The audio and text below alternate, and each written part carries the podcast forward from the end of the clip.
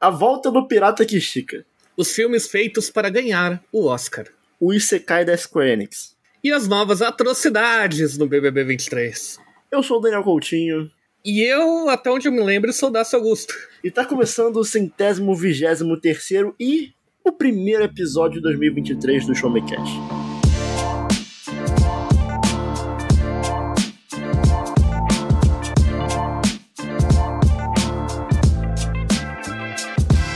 Todos, está começando mais um episódio do Show Me Cast, o seu podcast de informação, tecnologia, jogos, filmes, séries e muito mais. Meu nome é Daniel Coutinho e comigo o de sempre maravilhoso, Dácio Augusto. Olá, Dácio, como é que tá? E, oi, Daniel! Oi, convidado que a gente ainda não revelou! E oi, ouvinte! Estamos aí para mais um episódio, né? 2023, eu tô animadaço aqui com o ano.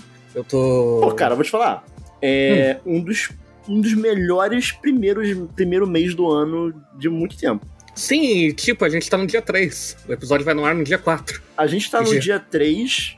É, a gente agora tem presidente. A gente tem bons jogos para jogar aí. Jogos uhum. novos e não tão novos assim, que a gente vai comentar ainda sobre. Tem filmes de Oscar. E tem boas, boas séries aí no streaming chegando aí. E outras que talvez não sejam tão boas assim, mas a gente, a gente vai ver pra, pra ver se não é boa mesmo. Mas, pra gente gravar esse episódio de hoje, nós trouxemos um convidado mais do que especial, um parceiro de trabalho aqui agora do Show Metec e amigo pessoal aqui, senhor Pepo Vicente. Como é que você tá, Pepo? Eu tô ótimo, gente. Muito obrigado aí por me chamar. É sempre uma alegria falar com vocês e ainda mais sobre esses assuntos, né? Falar sobre o que tá rolando nos streamings, nos jogos. É sempre muito divertido. Espero que vocês dois também estejam ótimos hoje. Hoje, como a gente tem coisas boas para falar, né? Acho que é é um episódio fácil, um episódio agradável de gravar. Eu confesso que eu tô em choque aqui de ouvir o Pepo polido, tá ligado? Mas vamos lá. que, né? Pra quem, pra quem, não, né? Pra, pra, quem, pra quem não sabe, normalmente costuma ser um pouco mais, mais caótico, né? Mas. mas. Lembrando que o Showmecast ele é um podcast do portal Showmetech, então você pode acessar lá em www.showmetech.com.br para ficar por dentro das notícias que vão envolver tudo isso que a gente vai falar no episódio de hoje. Então vamos ter review aí de alguns jogos, de alguns filmes e outras tantas notícias que tiverem envolvendo tecnologia, jogos, filmes e séries durante o mês de janeiro. Então, vem com a gente que está começando o Showmecast de número 123.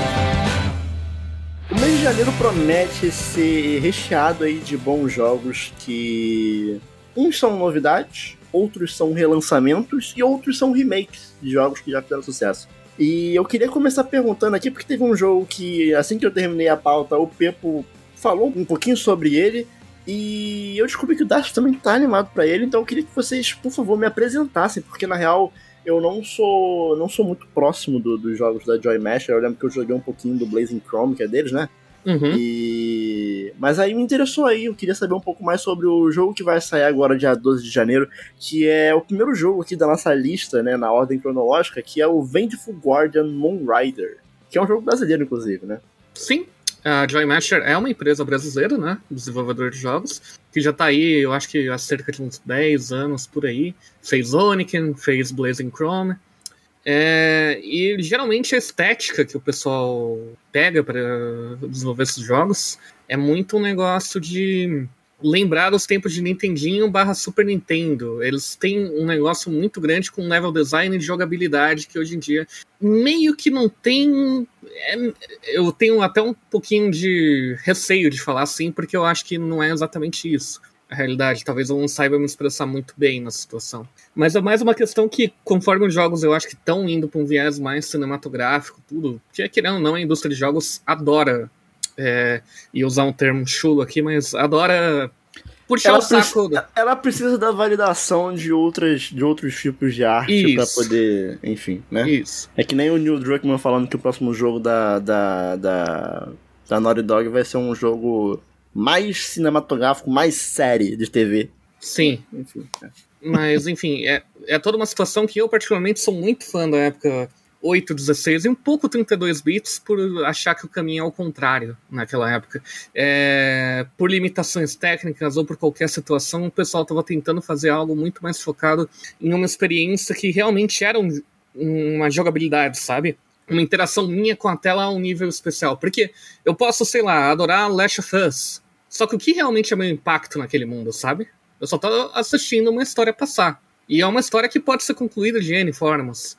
Você pode colocar o, no Easy e só não, assistir. O que não é um demérito, sim, eu acho que. Né, é... Não, sim, isso daqui é, é muito é, mais minha opinião pessoal. Então, é, é, o que, é o que. Mas é também o que a gente falou na época que a gente tava é, elogiando o Elden Ring, lá no episódio uhum. sobre do The Game Awards, né? Tipo, é, é legal que Elden Ring ele existe e ele é algo fruto da, da mídia de videogames e que não poderia ser replicado facilmente em outra, mas que não necessariamente tira o mérito de um God of War, sabe? Eu acho que. Sim. Só para deixar claro. Não, sim, é importante que senão a gente vai ser cancelado. Mas. Eu ia falar tira sim.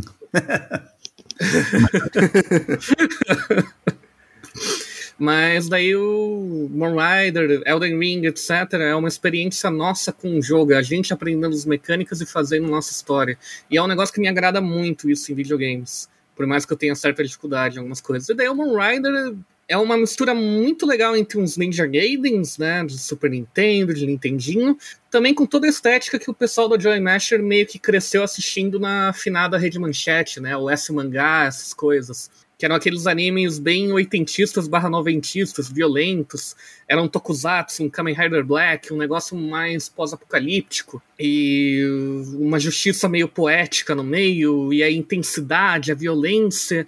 E tudo isso num pacote completo que, além do mais, muito curiosamente, também faz muitas referências aos época do TurboGrafx, Super, o Sega Saturno, etc, que você vai começa, você vai ouvir pequenas linhas de diálogo na luta contra o chefe em japonês. Eles contrataram até dubladores japoneses para fazer isso, que os chefes vão soltar aquelas linhas de diálogo, sei lá, é Kakatekoi, alguma coisa assim, só é, é um negócio bobo, não coopera com a história, mas dá toda uma atmosfera muito legal.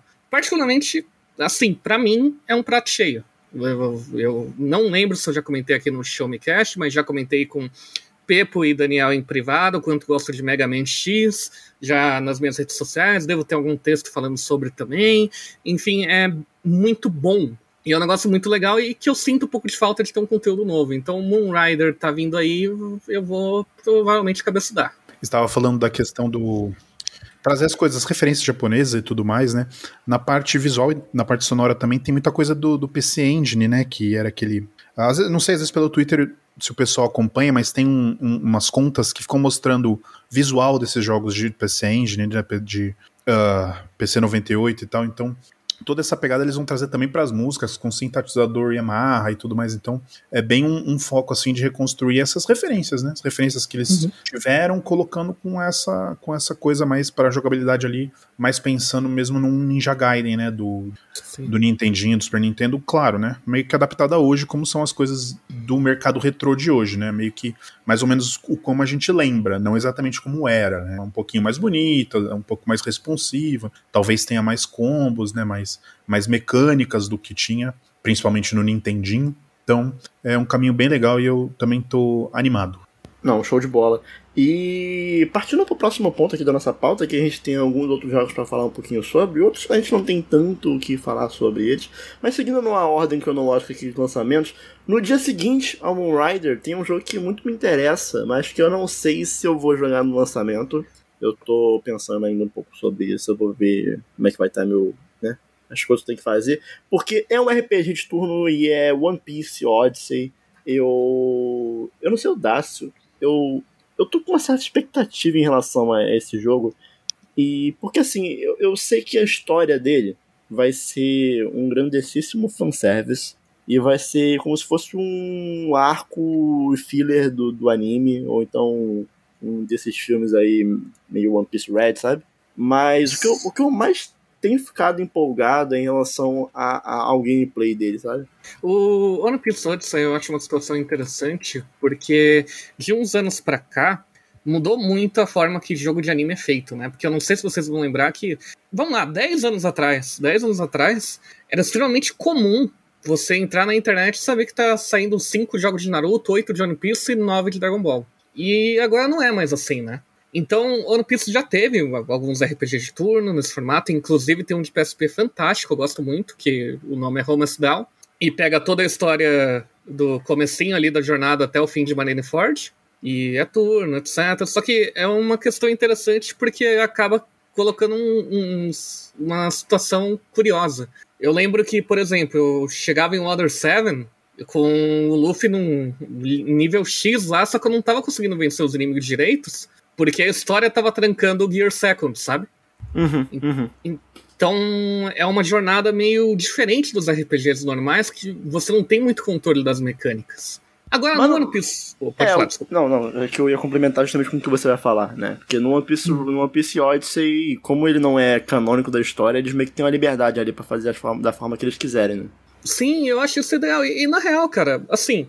É... Não sei se por ter crescido com muito jogo de anime, eu já não espero muito de história dessas coisas, sabe? Eu quero só me divertir com os personagens que eu amo ali. E eu me divertir com os personagens que eu amo em um RPG de turno vai ser muito divertido e revisitar o Water 7, revisitar Rosa, Marineford, etc. Usando um Luffy pós-time skip que eu arrisco que você provavelmente vai ter como liberar o, o, poder mais atual dele do mangá, mesmo não aparecendo no anime. É... Eu tô bem curioso, assim, de verdade. Para... Todo o jogo, assim, tá me interessando muito. E eu acho bom também que ser fã de One Piece é uma pica, às vezes, porque a gente tá aqui esperando o mangá da semana, ou o anime, sei lá, e tá criando mil e uma expectativas. E a gente esquece que a gente começou a gostar por causa só da aventura mesmo. Então, uhum. vai ser bom ver o Luffy de novo só na aventura, sabe? É, e eu acho que é, é, bom a gente ir com uma expectativa meio, meio baixa em relação à história, porque é o que eu falei, né, cara? Vai ser um uhum. grande fanservice, porque a, a estrutura do, do jogo, ao que parece, vai ser ele chegando numa ilha e nessa ilha vai ter provavelmente a sua própria história né, com seus personagens originais, que esses sim devem passar por um arco né, de desenvolvimento, né, porque os personagens da história mesmo né, do, do, do né, os personagens de One Piece mesmo, né, o Luffy, o Zoro, a Nami, e, enfim, eles não, eles não podem avançar muito, né, porque como é um negócio filler ali, né, um negócio não canônico em relação ao original, você não pode colocar o Luffy despertando um poder novo, né, o que Sim. seria um pouco esquisito, digamos assim.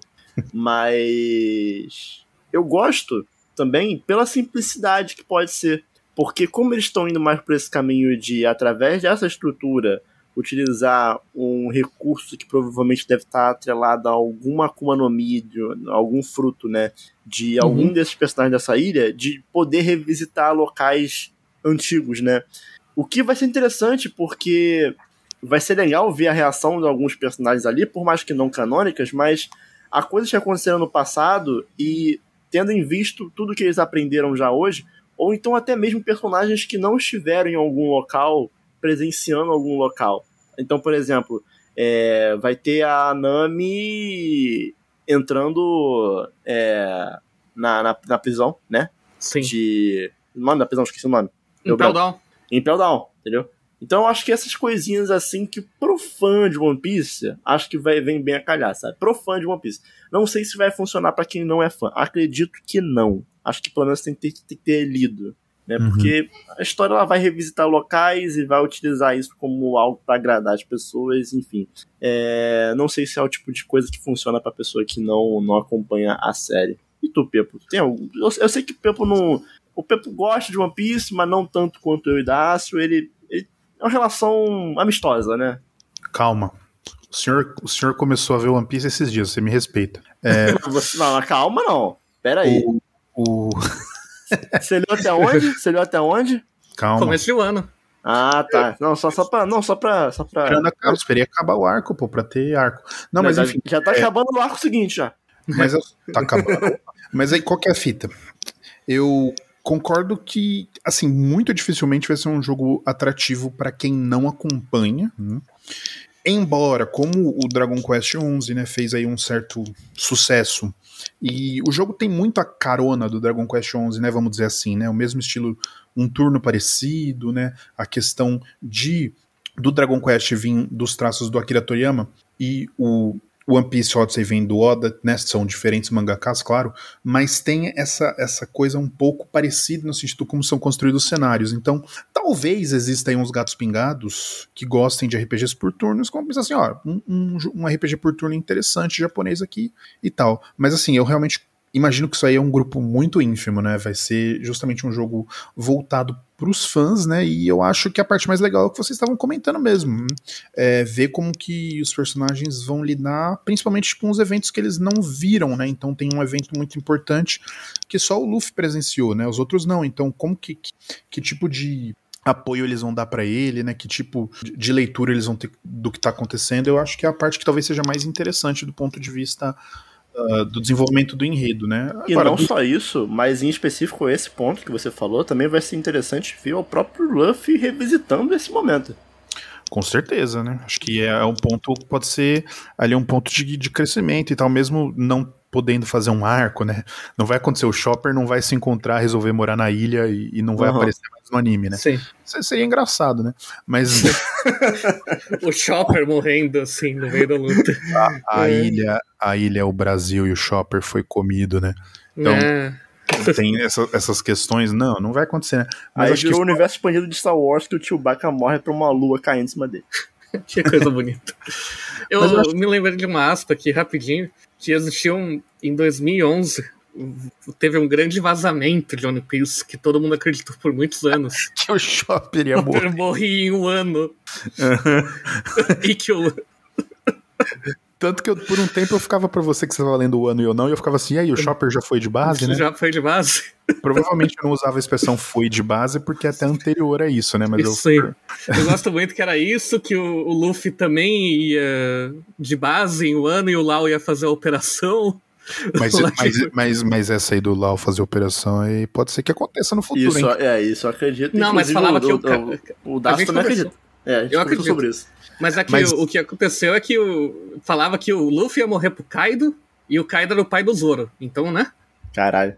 Essa galera, é vai, galera, galera vai longe. e o Chopper ia morrer. Mas e que o Crocodile é a mãe do Luffy? Essa é boa também. Essa eu gosto muito. Que esse é o segredo do Ivan, né?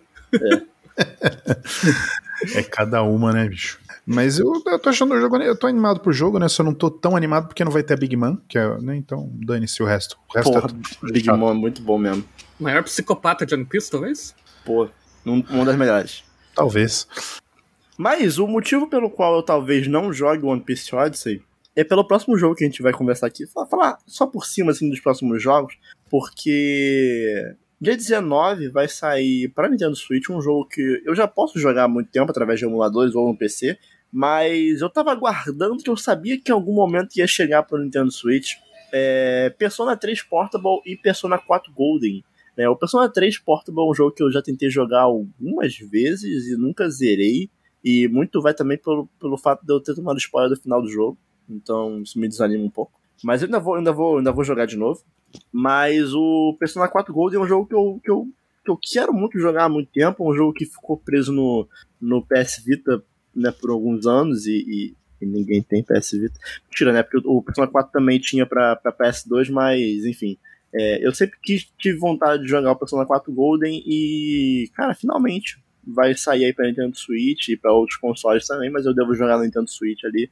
E eu tô, eu tô assim, eu tô uma expectativa muito grande, cara, muito grande que eu cheguei a jogar um pouco de alguns Shin Megami 6 e alguns personas, mas eu tenho um pouco disso, assim, sabe? É, às vezes eu, eu tenho um bagulho que pô, eu sei que eu vou gostar. Por exemplo, é Dark Souls 3.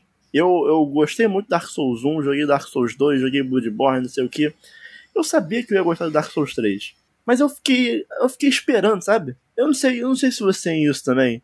Eu, eu, eu sinto que eu, eu, eu, gosto de Tipo assim, não, eu, eu, eu quero ter esse momento, mas, mas não agora. Tipo, eu quero deixar para depois. E eu não sei muito explicar o motivo, eu acho que é algo meio que deixar o pedaço de carne mais bonito do prato para comer no final, sabe? Talvez seja um paralelo disso, né?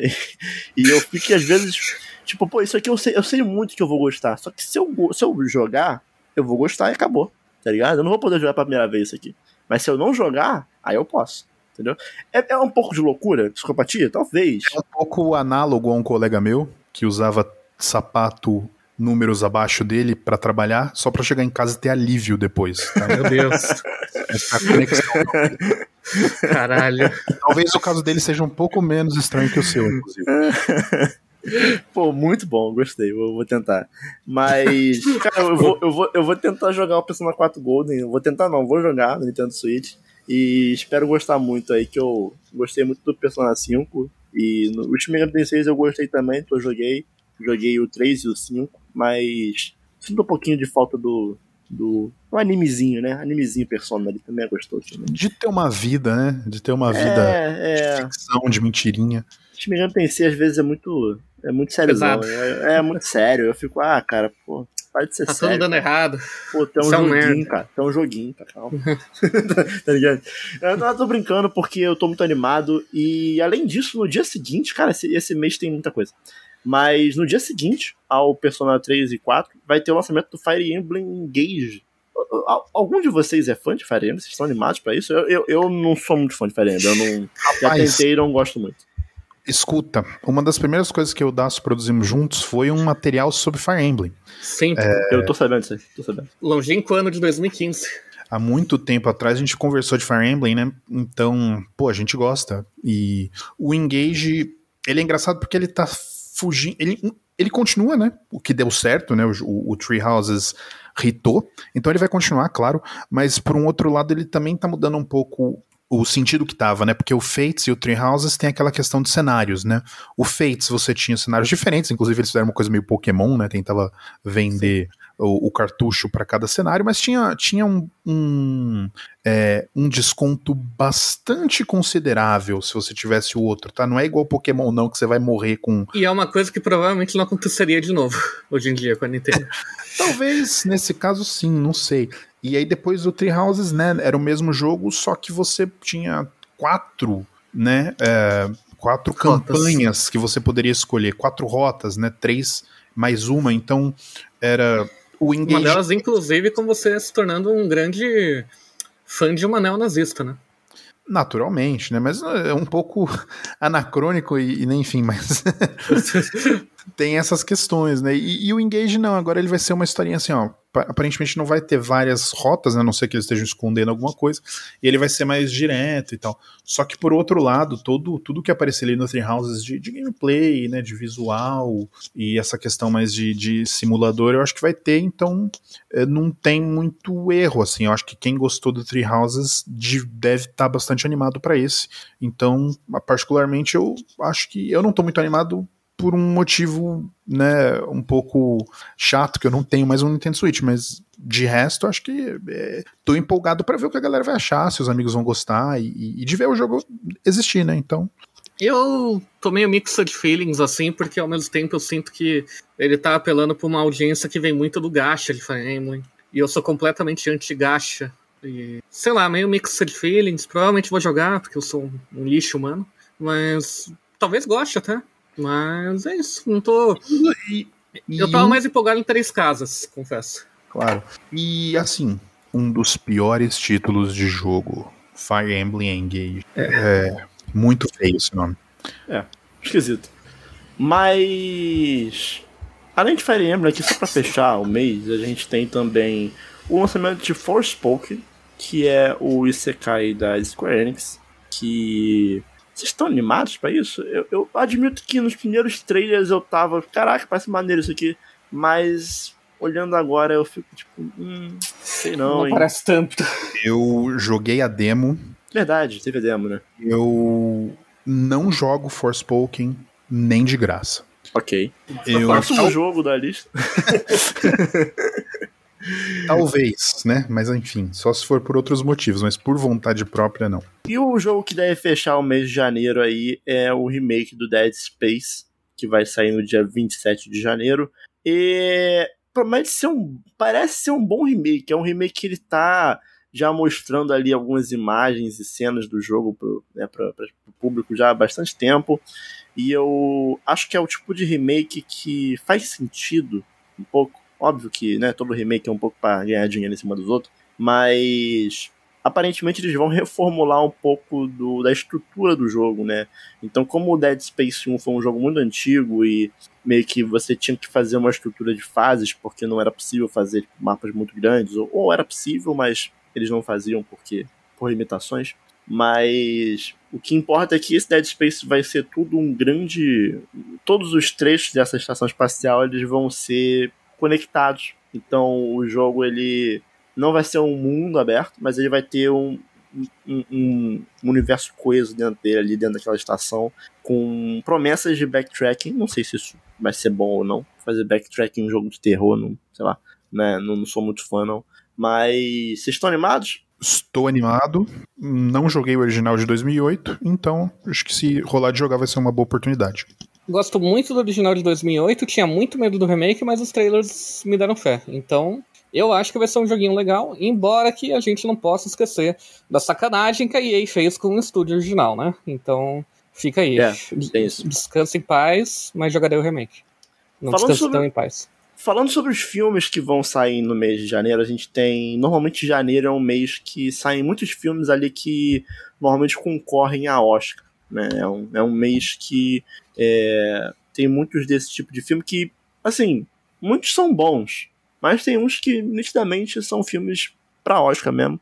O que, o que é ok, é justo. É, por exemplo, falando aqui sobre o primeiro filme que eu queria comentar aqui um pouquinho sobre, é os Fablemans, né? Que é um um filme que vai sair no dia 12 de janeiro, que ele, ele, ele conta a história né, de um rapaz chamado Sammy Fableman, que ele vive no Arizona depois da Segunda Guerra Mundial e meio que é a história dele se apaixonando por cinema, por filmes, né? Depois que os pais dele vão levar ele para ver um filme. E aí, basicamente, a história do garoto, né, com uma câmera, produzindo seus próprios filmes para né, a mãe dele, e aí tem toda uma história dramática sobre ele, como o cinema ajudou ele a superar. Né? Tipo assim, é, é filmes sobre fazer filmes, né? E que coloca a metalinguagem ali, que apela muito para a própria academia, né? Que vota nesse tipo de filme, né? Então, uhum. não, não, é, não é à toa esse tipo de filme sair mais ou menos nessa época do ano, né? O que é. O que a gente vê muitas vezes filmes sobre não apenas sobre filme, mas sobre audiovisual, né? E a gente coloca aí La La Land, a gente coloca o, o Birdman, diversos outros filmes já recentemente, e, enfim, desde sempre teve isso, mas que são filmes para Oscar, né? As pessoas falam muito disso, né? Filmes para Oscar. Mas, assim, pode ser bom.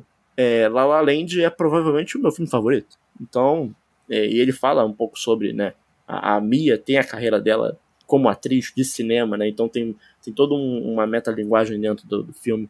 Mas os Filmans vão vai, vai sair agora aí e assim, parece legal, parece legal. Porque é uma história que ela é vagamente baseada na, na, na, na, na história. Não é, não, é uma, não é uma biografia, mas ela é baseada um pouco na história de infância do Steven Spielberg, né? Uhum. Então, acho legal. O Spielberg, eu acho que é uma das pessoas que provavelmente mais vão ter esse tipo de visão, provavelmente, cinema, né? Então, uhum. é provavelmente uma Oscar bait mesmo, não tem como. Mas a gente gosta do Oscar bait também, né? Então. Sim. Uhum. O Spielberg vai ser o diretor, vai fazer o roteiro, enfim. Deus, é, é, então. Pode sair um negócio muito bom disso aí. Acho que pode ser interessante mesmo. É, é legal, né? Por mais que não seja uma cinebiografia, né, fechadinha, mas com certeza vai ter muitos elementos de das memórias dele mesmo, né, e tudo mais. Então, é muito interessante. E, e, o Steven Spielberg também, né, nessa questão de, autoral, né, sendo o diretor e o, o roteirista, é né, uma coisa que não, não tem acontecido muito, assim, né, com muita frequência mais. Então, acho que é sempre um momento interessante, né. E aí, esse, esse período não tem muito o que fazer, né. É, é o período mesmo de Oscar bait, né, de uhum. é, Oscar season, né, que o pessoal fala. Então, esses filmes mais que as produtoras separam mesmo para pegar o pessoal ali perto, né, da, da, da, premiação, né, porque senão também, pô, uma coisa que ficou lá, sei lá, em março, em abril do ano passado, né, realmente, às vezes acontece de não de não estar tá na crista da onda, né, e isso conta um pouco. Sim. Mas outro filme aí que vai a gente comentou um pouquinho sobre La La Land, né, um outro filme que esse, esse sim eu tô esperando já há bastante tempo, porque é um filme de um dos meus diretores favoritos, né? Que é o, o, o Damien Chazelle, né? Que é o diretor de, de La La Land. E olha só, veja só você. Também é um filme sobre cinema, né? que o Babilônia conta a história ali da, no final da década de 20 ali, que é um filme que se passa totalmente em Hollywood e é um momento de transição ali do cinema mudo para os filmes falados, né? E aí é, conta a história né, de, de, de, atores e atrizes que, que a carreira ali é, migrando de um modelo para outro e ao mesmo tempo que tem alguns atores que ficam presos no passado e não conseguem é, migrar para esse novo. Eu, eu, fico imaginando como é que deve ter sido, né? É, por mais que a gente fique falando aqui que, ah, esse tipo de filme é Oscar bait, mas de fato é um negócio que eu nunca tinha parado pra pensar muito, sabe? É, é um momento de ruptura muito grande pro cinema. Tu pega os atores que fazem cinema mudo, e aí de um dia pro outro eles têm que falar no filme. Rapaz. Assim, é, é um bagulho muito significativo. Escuta, tem um filme chamado Sunset Boulevard, em português Crepúsculo dos Deuses. É um filme de oh. 1950. Ele é um filme justamente sobre isso. A, a, a, protagonista é uma pessoa que era uma grande diva do cinema mudo, né? E aí depois, agora ela já não é nada, né? Então ela tá numa casa que é um, uma casa do passado, assim, sabe? Um museu. Ela ainda tem uma mansão, mas ela já não é uhum. mais ninguém. E o filme vai por aí. Então. Interessante. Eu, eu tinha visto o trailer do, do Babilônia, né? Uh, mas eu não, não sabia exatamente que era nessa virada aí, né, que você contou. Então, eu acho que, pô, eu fico mais interessado ainda. Eu também gosto muito do, do La La Land, acho que um, um filme excelente. E é o, também o primeiro filme, assim, que autoral, né? Diretor mais roteiro do Chazelle, né? Ele fez um filme aí no meio, mas era, ele era só diretor, não tinha sido roteirista. Então acho que a, o retorno dele depois de La La Land é, pô, é um momento de impacto, né? O La La Land é um filme incrível, assim. Acho. Uhum. É, então, acho e, que... Pô, o, o Chazelle tem lá além de Whiplash, né, no currículo dele, né? Tipo, é um cara que a gente tem que dar uma, né, uma atenção toda vez que lança algo. Tá indo bem o jovem, o jovem tá bem, tá promissor. Pô, absurdo. o cara tem... se o Babilônia for bom mesmo, o cara vai ter 100% de aproveitamento, pô, absurdo, tá ligado? Não tem jogador do Flamengo assim, né? Porra, tá maluco, mano. Nem, pô, nem o Flamengo em 2019 conseguia isso aí. Mas, cara, pô, vai ser interessante esse filme. Ele também, ele, ele fala, né, muito sobre a indústria, ele fala, ele conta aquela, aquelas festas e loucuras né, né, de Hollywood e do mundo por trás da câmera, né. Então isso, isso é um negócio que eu acho interessante, por mais que a gente tenha conversado sobre Oscar Bates, mas é, é, é legal, tá ligado? Porque a, a Hollywood, Hollywood talvez seja o, o, o melhor lugar para se falar sobre Hollywood, né? Tipo, eles viveram aquilo ali, né? Então eles têm um Sim. conhecimento sobre. Né? Acho que nenhum outro, sei lá, não, não teria como um diretor brasileiro fazer um filme sobre Hollywood do mesmo jeito, porque ele não tá lá, né? Então... Mas podia fazer sobre Curicica, né? Exato. Pô, absurdo, pô. É, pô, maluquice. Um dia, um dia virá, um dia virá. Falar é. sobre o centro, sobre, pô, sobre Projac. Maluco. Mas. Cara, Babilônia parece muito bom. E o último filme que a gente vai conversar aqui sobre hoje é, é na verdade, o, o, o filme se chama Tar, mas tudo que importa nesse filme aqui é, se chama Kate Blanchett, porque uhum. é uma atriz que eu gosto muito e aparentemente aí pela, né, na época de festival aí que o pessoal assistiu esse filme já, é, promete-se seja a maior atuação da carreira de Kate Blanchett. Né? Uhum. Acho que é um filme que fala um pouco sobre uma renomada é, não é maestra, né? Maestrina, né? É, a pessoa, né, o, o feminino de maestro e compositor, né? Que ela é a primeira diretora musical feminina ali da, acho que, Filarmônica de Berlim. E ela, tipo assim, ela tá no, no topo, no topo, no topo do topo. Uhum. E conta um pouco sobre a vida dela, sobre a vida dela na música, sobre os problemas que ela enfrenta, né? É, ela tem ali segredos e, e, é, e que vão começar a, a, surgir. Mas assim, honestamente, eu quero ir para ver Kate Blanchett é, coringar, entendeu? É, é isso. É um desejo simples, pô. É só isso. É só isso. Já, já saíram algum- algumas críticas e realmente o, o foco mesmo é a atuação dela, né? O pessoal tá falando muito bem. E pelo trailer, assim, claramente um daqueles filmes, assim, estudo de personagem mesmo. Vai ser bem focado na história dessa, É dessa um bagulho personagem. meio. Não, né, mais Black, não Black Swan no sentido de, né, de psicológico, mas de focar muito no, no, no mental de um personagem só. Uhum. Vai ficar bem nela ali, então acho que, pô, tem um. Se ela brilhar, acho que com certeza vai ser um, um filme ali bem interessante, bem, bem bacana de, de acompanhar. Então, já falando sobre os jogos, já falando sobre os filmes, vamos falar rapidamente aqui sobre os streamings. Eu acho que o principal de todos eles, que acho que a gente pode perder um pouquinho mais de tempo pra falar sobre, é a série de The Last of Us. Eu, eu sei que vo- vo- vocês não são os maiores fãs de The Last of Us, tô, tô errado? Eu, eu acho. Você tá corretíssimo quanto a mim, quanto a Pepe, eu não sei. A César o que é de César, né? Eu acho bem feito no que se propõe, mas o que se propõe não é, não é exatamente o tipo de coisa que eu gosto. Mas é bastante competente. Então eu acho, perfeito porque é, a gente tem uma pessoa que não gosta, uma pessoa mediana e eu que amo nessa acho, é, acho- adoro, adoro, tipo assim, de paixão. Reconheço todos os, os problemas que o jogo tem, mas ainda assim amo, é, principalmente por um motivo muito pessoal, né? Que eu passei uma época da minha vida sem videogame e, e, eu voltei justamente com o PS4 e o primeiro jogo que eu peguei foi o Last of Us.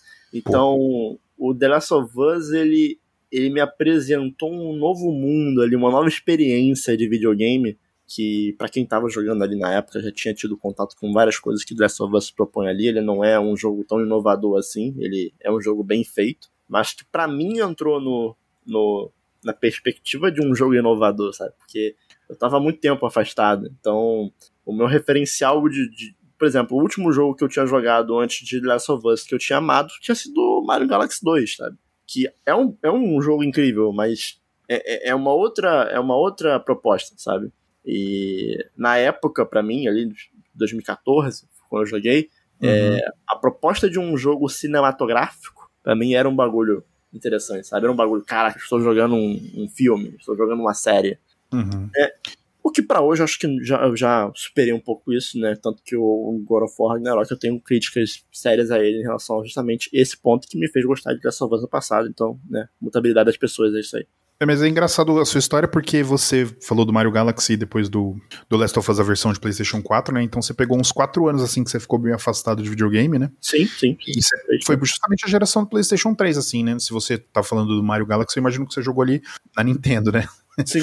Eu, Só- então, eu não, eu não tive PS3. É até bem interessante porque eu escuto muito o Daniel falando justamente que falta jogar jogo de PS3, né? Sim, sim. Muitos dos jogos de PS3 que eu joguei foram jogos que eu joguei em coletânea. Então, por exemplo, eu joguei o Mass Effect 1 em coletânea do PS4, joguei o The Last of Us, joguei a trilogia Uncharted, mas tudo no PS4, entendeu? É, Então, foi, a- foi, foi a geração que eu joguei menos também. Então a geração que eu menos conheço muitas coisas é essa. Eu tava fazendo outras coisas mais interessantes da vida. E, e aí eu fiquei um pouquinho longe nessa época. E depois eu voltei, mais ou menos também em 2014, 2000. É, no caso, a minha situação, eu, eu vou. Só pra gente entrar logo na, na parte da série, eu vou contar uma história triste, mas é uma história triste, acho resumida. Eu não sei se o Daço conhece essa história, mas basicamente eu conhecia um pessoal, uma família rica, que ela ia para os Estados Unidos, né? E aí eles falaram: pô, Daniel, você quer um PS3? Pô, então vê, um, vê o dinheiro pra gente em dólar, a gente compra e traz pra você. Aí eu, na época, eu vendi meu Nintendo Wii, até porque eu já tinha meio que esgotado, né, os jogos que eu tinha pra jogar nele. E peguei o dinheiro, converti pra dólar, entreguei o dinheiro pra mão deles. E eles ficaram, sei lá, um, um mês nos Estados Unidos, né? E, ricos, né? Ficaram bastante tempo nos Estados Unidos. E aí, na volta, eles, mesmo ficando um mês lá, eles me devolveram o dinheiro e falaram que não tinha, não, não deu pra passar na loja, não comprou.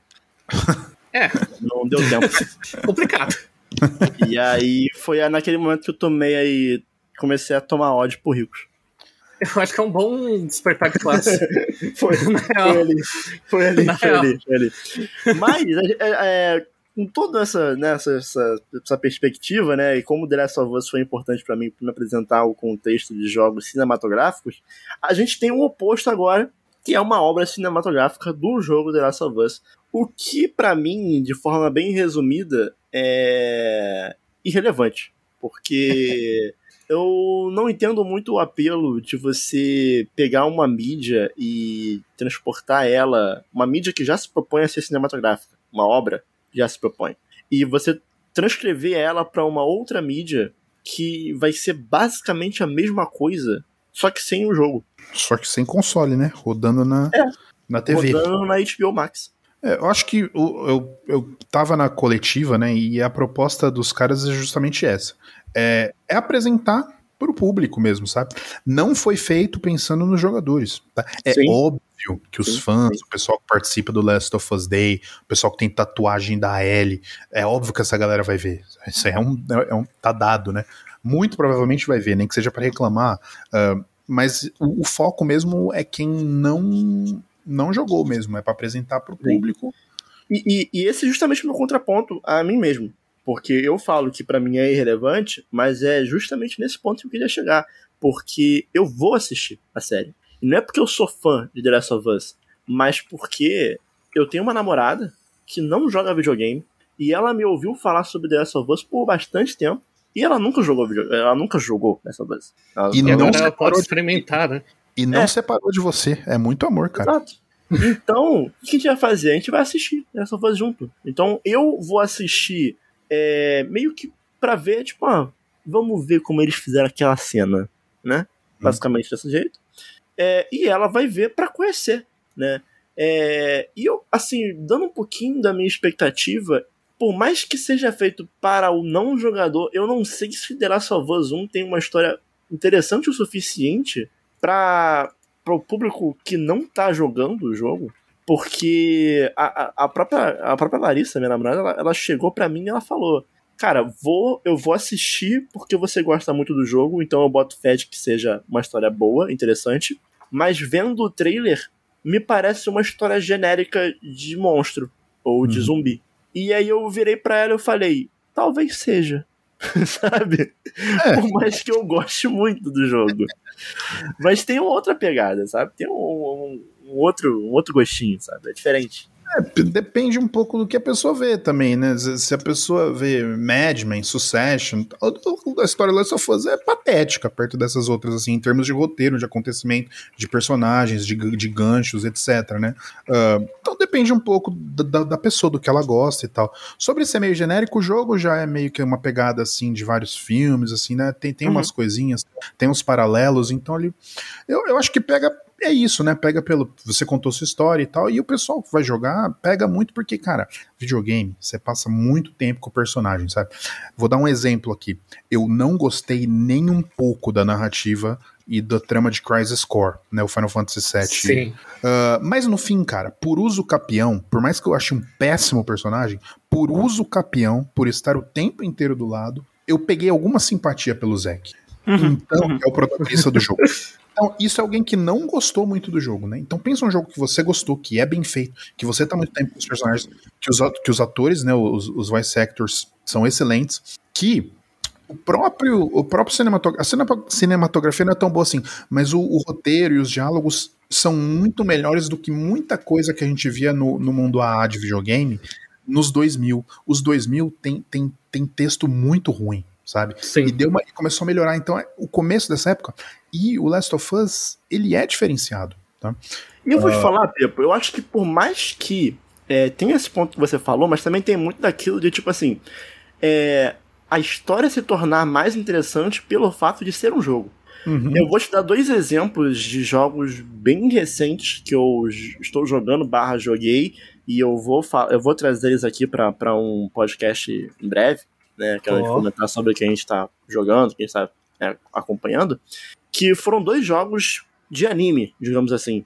Que foi. Eu joguei o primeiro Danganronpa Uhum. e eu estou jogando o primeiro Inazuma Eleven de Nintendo DS. Como anime, como anime, uma história, se eu fosse pegar pra assistir, talvez fosse chato. Mas Uhum. como joguinho de colecionar jogador, né? Exatamente, esse é o ponto, entendeu? Então eu acho que também tem um pouco disso, sabe? É, jogar The Last of Us talvez seja mais legal do que assistir The Last of Us. E a gente vai descobrir isso aí em breve. Vamos descobrir. O lado bom é que a HBO, do ponto de vista pelo menos da produção, é, é, um, é um dos streamings mais consolidados e mais competentes, né? Então, por esse lado, pode ser que seja legal, né? Então, vamos ver. O, o showrunner andou falando muita groselha aí, mas faz parte também, né? Vamos ver. É. Acho que vai ser um acontecimento legal. Acho que quem tem HBO Max com certeza deve checar. E eu tô, tô na expectativa, vai ser interessante acompanhar o que vai sair disso. Cara, só pra dar meus dois centavos aqui, eu odeio Last of Us, então foda-se essa série, com toda sinceridade. Os dois centavos do cara. o, o, o, o, o Dácio, ele tem opiniões muito fortes sobre franquias que as pessoas gostam muito. O Dacio, assim, ele, ele é, se é. diz é um suposto fã de Zelda, que foi só o jogo vender mais do que 10 milhões de cópias que ele fala que é ruim. Mas eu não vou entrar nesse papo aqui. Fica é, com outro podcast. É, exatamente. Ficou famoso demais. Mas falando sobre adaptações que talvez sejam ruins porque elas estão fora da mídia, eu acho que a, a gente tem uma adaptação de um dos jogos também menos adaptáveis que existem, que é a adaptação para anime de Nier Automata, que promete ser horrorosa. É, porque assim, eu amo, amo de paixão Nier Automata. Amo o Nier Replicant também, amo os jogos do Yokotaro no geral. Mas Nier, ele é muito não adaptável. E assim, boa sorte para quem boa teve que adaptar isso aqui. Boa sorte pra Aniplex. Assim, boa sorte no passado, porque já aconteceu, tá pronto. Mas o anime vai estrear no dia 7 de janeiro, então logo lá no começo do mês. E ele basicamente vai recontar a história do, do jogo. Só que é, o Nier, ele é um jogo que ele, ele é muito sobre o jogo. Uhum. É um uhum. jogo que utiliza muito de metalinguagem, é um jogo que utiliza muito o fato dele ser um jogo para contar uma história em cima das mecânicas. E, e, eu não sei, eu não sei como é que eles vão adaptar isso para anime. Eu não sei se em algum momento no anime eles vão botar a câmera numa visão top-down e aí vai virar um Bullet Hell e a gente vai ficar assistindo Bullet Hell. Mas eu não sei, cara, porque. Enfim, o que eu espero é. O que eu, o que eu quero, o que eu quero é cenas bonitas. Eu só isso. Eu quero ver cenas bonitas, Chubi cortando robô, o 9S gritando, chorando, e é isso que eu quero ver só. Sabe? Mas Cara, eu tenho uma curiosidade meio mórbida, assim, para ver o, o, nível de desastre do negócio. Porque eu sou um grande entusiasta de adaptação ruim de jogo em anime. Ma, o... Mas, Odaço, só, só, pra, só pra antes de você falar, eu só queria dar um outro, um outro ponto aqui importante, que é aquela luzinha no fim do túnel. Hum. É, tem participação direta do Yokotaro. Não, tudo bem, mas assim, o, é o anime de Persona de 4 também tinha envolvimento de alguns desenvolvedores. E o anime é horrível. Persona mas não é 5, pior ainda. Não é o Kotaro, mas não é o Kotaro. O eu, Kotaro eu, é, é o brabo. Cara, eu acho que você tem que parar de idolatrar gente, tá? Eu acho que acabou essa merda. Não, não, eu acho que acabou é essa... brabo. Vai idolatrar político depois? Não, mentira, gente. Casa do Yokotaro. tá quase desandando pra Shoukobo, vamos segurar. Tem, tem, tem, dois homens que só lançam mitadas, Fujimas e Okutaro. Entendi. Pô, hum. saudades Fujimas feira. Cara, o problema do, do anime, do Nier Automata, é que você falou, né? O Nier Automata o é o... do anime. videogame, o jogo, né? Então, é... Mas assim, eu acho que como o Nier Automata é o videogame e o jogo, uma animação do Nier Automata teria que ser a animação o anime, sabe? É, usa de formas similares o que acontecia no jogo, só que em vez de usar as linguagens e, e, e as ferramentas do videogame, usa as do anime. Então. Sabe uma expectativa lá, minha? Eu sou muito fã de Nier Automata ao, é, ao, ao, ponto de ter já visto né, os shows musicais que tem voice-over com dublagem de cenas que são canônicas pro jogo, mas que não estão em lugar nenhum, apenas com atores no palco lendo um livro. É, é o Yokotaro, entendeu? É, vai ter uma informação que é lore do mundo que vai estar presente num musical que só tem no Japão. Mas eu fico na expectativa de ter parte de conteúdo novo ou algo, porque, cara, tem muita coisa que é literalmente não adaptável. Então, assim, é, do nada você vai ter uma visual novel da Devil e da Popola? Não, não vai ter. Você vai ter que arrumar alguma forma de adaptar isso. Então, talvez, por exemplo, como é o fato de uma visual nova da, da Débora da Popola, talvez seja legal mostrar as cenas. Então, enfim, eu, eu, eu, tô, eu tô nesse otimismo aí pela participação do Yokutaro, assim, direta, sabe? É, de ter coisinhas novas ali e coisinhas boas, flashes bons no meio da história. Quer ver uma adaptação em série gênero autônoma? Assista um ensaio na HBO Max, pronto. Justo. Não tem nada a ver em termos de história, mas tem a ver em termos de brincadeira com a linguagem. Com a mídia, né? E com o que tá acontecendo, né? Então, enfim. Cara, além disso, outro, outras três adaptações aqui que a gente vai passar um pouquinho por cima, porque a gente precisa falar sobre o último tópico, que é muito importante, então a gente vai só comentar assim um pouco por cima. Eu queria que o Dácio é, resumisse em menos de 10 palavras expectativas pra segunda temporada de Star Wars The Bad Batch. Cara, sai daqui, Disney, por favor, deixa eu morrer. Ok. Na moral. É, pra segunda temporada de Vinland Saga. Cara, esse é um dos meus mangás favoritos e a segunda temporada vai adaptar um dos negócios que mais mudaram minha vida, assim. Tão empolgado. Brabo. E outra adaptação praticamente não adaptável que promete ser bem ruim é Junjito Histórias Macabras do Japão. Cara, eu perdi o hype por esse maluco aí quando ele começou a incentivar NFT, né? Então foda-se. Cara, Junjito é um bagulho muito não, muito pouco adaptável, né? Eu, Ele eu- usa eu- muito a quadrinização como recurso. Muito, é, tipo assim, é, tem muito um bagulho próprio dele que é a virada de página, sabe? Que eu gosto Uhum. muito disso. Que, tipo, vai acontecer um bagulho na virada de página acontece e é quase que um jump scare no livro, sabe? É, É quase a porta do Resident Evil, né? Muito bom. é, é, é, é muito bom, muito bom. Mas, enfim, vamos ver, né? É, mais uma tentativa, né? Com meu dinheiro mesmo, então tomara que seja bom. Se não for também, não importa muito, não tô pagando. A Netflix tá paga já, então tá, tá lá. É, mas, só pra fechar esse episódio, queria. Assim, não tem muito o que a gente especular também, porque ainda não tá confirmado o elenco, mas. Big Brother 2023 estreia em 16 de janeiro. E eu acho que é uma, é, é uma temática que ela vai recorrentemente aparecer aqui no Showmecast, porque eu e Dácio a gente, a gente vai acompanhar de perto. Eu já acompanhei mais de perto do que gostaria, então hoje eu posso acompanhar só me divertindo, sem me estressar. Mas. Mas as Explica. expectativas. Explica direito, senão o pessoal vai achar que você é do fandom. Não, eu, eu era, eu era do fandom da, da, Da Juliette. da Juliette. Ele Não, na real- de cacto. Na real, eu, eu trabalhei no Big Brother 20 e 21, então era bem estressante. Mas.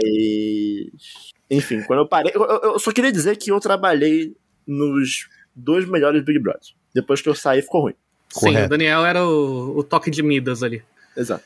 Exato. Mas, cara, as expectativas são o seguinte: a gente tá meio que num momento que pode dar muito certo ou muito errado, porque o do ano passado baixou muito, assim, os motores. Porque realmente, vindo do 20 do 21, a gente tava numa crescente meio absurda. Você passar de Babu para Gil do Vigor é um negócio que não tem como. É talvez a maior é, escalonamento de seriedade que já ocorreu na TV nacional aberta. E daí, logo depois de sair do Gil do Vigor pro Arthur Aguiar, é obviamente uma queda absurda e triste. Então, é uma chance de recomeçar. Assim como todo ano é uma chance de recomeçar, eu acho que é uma chance de, do Boninho lutar ali Cara, e procurar o- o- pessoas péssimas. O 22, a maior rivalidade foi Arthur Aguiar e Jade Picon. Tipo assim, não Sim. poderia me importar menos com nenhum dos dois. Embora que dois a dos, Jade Pecon sem maquiagem no BBB era linda. Fica dois dos piores brasileiros de 2022 no entretenimento, inclusive. Então, tem isso aí, dela né? é tão bonito. Mas, enfim, é, mas. Dá, dá recomponha. Calma, cara. Não, tá tudo. Mas o olho é bonito, cara. É um olho muito lindo. Não, ninguém tá falando que não é. Mas enfim. É, então eu acho que tem grandes expectativas. Eu espero que tenha pessoas péssimas, tenha pessoas horríveis e o entretenimento seja gerado. Mas acho que é isso que a gente pode comentar agora, né? Então, eu vou completar com algo importante pro episódio, inclusive, que é o seguinte. É, hoje, pelo Twitter, o, o Fábio, né, o rapaz do, do canal Coisa de TV, ele falou uma coisa muito acertada, né? Que o Big Brother agora tá muito parecido com Pokémon, né? O Big Brother tá tão sentado em dinheiro antes de começar que ele não precisa fazer nada para agradar a audiência, entendeu? Então, então, essa analogia tá, foi, foi acertada. E com tudo que a gente tá vendo de, de quem pode estar lá e da forma que o programa vai ser estruturado, pra ser sincero, eu acho que vai ser mais um ano morno. Se não for morno, legal, vou ficar super feliz, mas as minhas expectativas são baixas. Acho que vai ser um ano chatíssimo. A- o fandom destruiu destruiu o reality, tá um saco o negócio de fandom. As pessoas não querem saber do que tá acontecendo. O cara escolhe uma pessoa no começo e aí vira aquela bobagem eterna. Isso tá muito chato. Um, e vou te falar, cara, eu, eu acho que até há uma migração de fandom, tá ligado?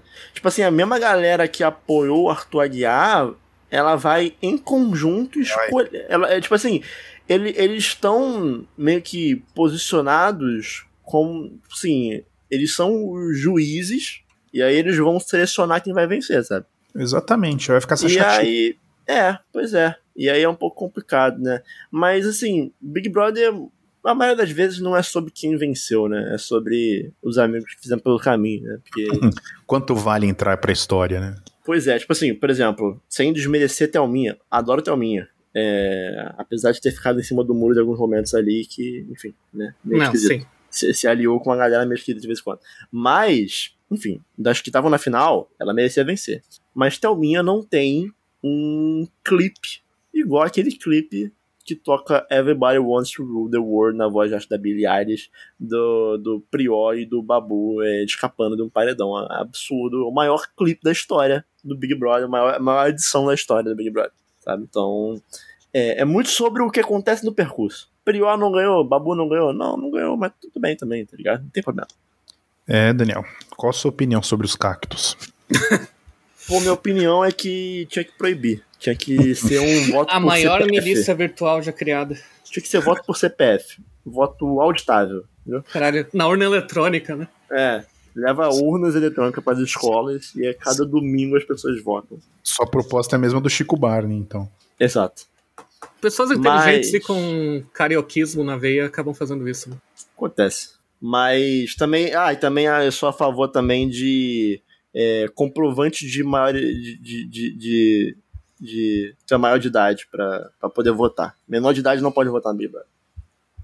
Pô, mas pior que. Sabe que eu não acho que o menor de idade faz muita coisa, não? Eu, pelo menos ano passado foi, o, foi foram as idosas. Hum. Calma, discutível. Cara, não dá pra saber. Discutível. Tinha mó. mó uh, eles eram muito fortes nas redes sociais, não é essa de, de idosa. É que tem também, né, o pessoal da TV, e aí você usa Sônia Abrão, né, como um veículo para hum. conversar. Enfim, é, tem várias coisas envolvidas, né, mas assim, com certeza o bagulho de redes e a molecada. É gente que tem tempo para ser fandom, né. Eu, eu uhum. gosto de pensar que são adolescentes, assim, porque se forem adultos. aí é triste, né? É, é um pouco complicado, né? Assim, espero que o novo governo realmente ajude a arranjar emprego para essas pessoas, né? Fomente, porque é complicado mesmo, né? Então espero que sejam até jovens. Mas então é isso. Yes. Big Brother, o Big Brother 23 está vindo aí e a gente em breve vai comentar mais sobre, sobre isso aí. Principalmente quando confirmar lá o elenco, a gente fala um pouquinho sobre. Cara, eu vou ficar maluco. De verdade. É... E chegamos ao fim de mais um Showmecast, número 123 dessa vez, falando sobre as novidades do mês de janeiro. Queria agradecer ao Dácio é, por mais essa gravação. É... Obrigado, Dácio. Tamo, tamo, tamo Eu junto. que agradeço, meu querido. Eu, é sempre muito bom participar disso. É sempre muito divertido, muito é edificante. Edificante, assim. Eu, eu, saio, eu saio satisfeito. Saio satisfeito dessas gravações. E 2023 estamos aí, né? O Show Me Crash continua. Tamo aí. Mais cerca de 52 episódios. Caralho, o cara calculou. é por aí, é uma média, né? Acho que o mês normalmente tem 52 semanas, né? o, o ano, né? o mês tem 52 semanas, caralho. Dependendo, dependendo do mês, filho, é isso aí. Agosto tem. É, mas e também queria agradecer ao Pepo pela presença, aí pela primeira vez aí debutando no, no Show Me Cash. É, fica a promessa aí de que Pepo participará mais vezes durante o ano. Isso é um fato. Que Pepo é uma pessoa que eu gosto muito. É, tem uma, uma, uma bela voz. Então não tem por que não convidar o Pepo. Exato. Eu que, eu que agradeço o convite e a gentileza de vocês, né? Pelos elogios aí. É, pô, quando quiser, tô aí e muito legal participar para conversar do que vai ser lançado, né? Sempre um bom momento de expectativa. Porque depois que lançou, se foi ruim, se foi bom, aí tudo bem, né? Mas falar antes é legal também, né? Falar é, é bom porque aí se a gente pode falar com mais, talvez seja ruim, mas sempre tem a pontinha de esperança, né? Uhum. Às vezes não, mas enfim. É, Pepo, se as pessoas quiserem te seguir nas redes sociais, elas seguem aonde? Eu acho, acho incrível o seu arroba. Por favor, fale é, publicamente. Assim, de redes sociais eu, eu uso só o, o o Twitter, assim, né? Então minha arroba lá é o arroba Merunei, né? M-E-R-U-N-E-Y. E, cara, lá basicamente eu fico falando dessas coisinhas também, assim, videogame, às vezes filme, às vezes série, às vezes, muitas vezes música, mas, mas é mais no videogame mesmo, né? Que, é, que eu acho que acaba sendo as mais tanto de pessoas que eu tenho em volta são dessa área também, então na conta ali a gente fala mais dessas coisas mesmo de, de cultura pop, de streaming, de videogame, então quem estiver ouvindo, se, se quiser seguir lá, está mais do que convidado. Perfeito. É e pra seguir eu e o Dácio lá no Twitter também é arroba underline e arroba. É... Lembrando que o Showmecast ele faz parte do portal Showmetech, então você acessa lá em www.showmetech.com.br para ficar por dentro aí de várias notícias envolvendo essas novidades agora que a gente comentou no episódio de hoje, inclusive. E. Deixa uma aspa aqui, rapidinho, que a semana. Essa semana específica em que esse episódio está rolando é a semana da CES 2023, principal feira de tecnologia do ano. Então a gente está com muito anúncio lá, muita coisa legal. Recomendo que venham. Perfeito. E a gente também tem nosso conteúdo no YouTube, então você dá um search lá no YouTube por Showmetech para ter acesso a todos os vídeos, também envolvendo listas, envolvendo análises, envolvendo dicas, enfim, tem muito conteúdo bom por lá também. Mas é isso. Queria agradecer a presença de todos, porque está chegando ao fim mais um episódio. E até semana que vem. Valeu!